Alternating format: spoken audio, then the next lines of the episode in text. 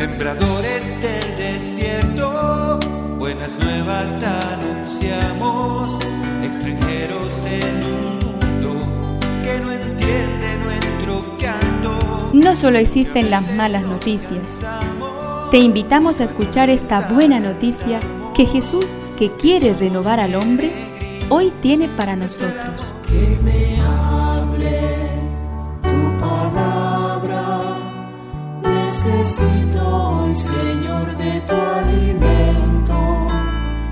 Hoy en todo el mundo se escuchará esta palabra. Juan 8 del 1 al 11. Jesús fue al monte de los olivos. Al amanecer volvió al templo y todo el pueblo acudía a él. Entonces se sentó y comenzó a enseñarles. Los escribas y los fariseos le trajeron a una mujer que había sido sorprendida en adulterio y poniéndola en medio de todos dijeron a Jesús, Maestro, esta mujer ha sido sorprendida en flagrante adulterio. Moisés en la ley nos ordenó apedrear a esta clase de mujeres. ¿Y tú, qué dices? Decían esto para ponerlo a prueba a fin de poder acusarlo.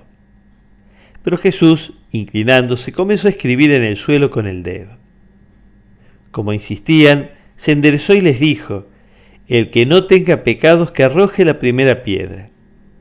E inclinándose nuevamente, siguió escribiendo en el suelo.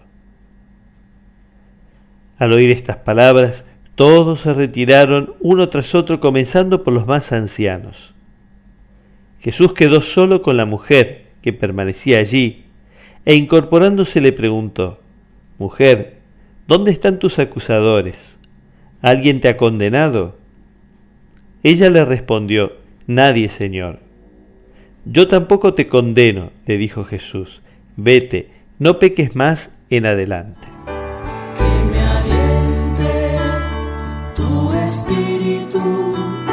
Necesito que me llenes de valor. El miedo parece ser el dueño de todos los personajes. Domina a la mujer, sitiada en medio de un círculo amenazante. Se apodera después de los que acusaban al principio y que se vuelven temerosos de ser juzgados por los demás si tiran una piedra. Proyecta su sombra sobre el propio Jesús, que es a quien en realidad están hostigando y acorralando. Lo vemos inclinado sobre la tierra, lo mismo que en la oración del huerto. Pero al final se endereza y pronuncia palabras de perdón. Y es el perdón el que logra la victoria sobre el miedo.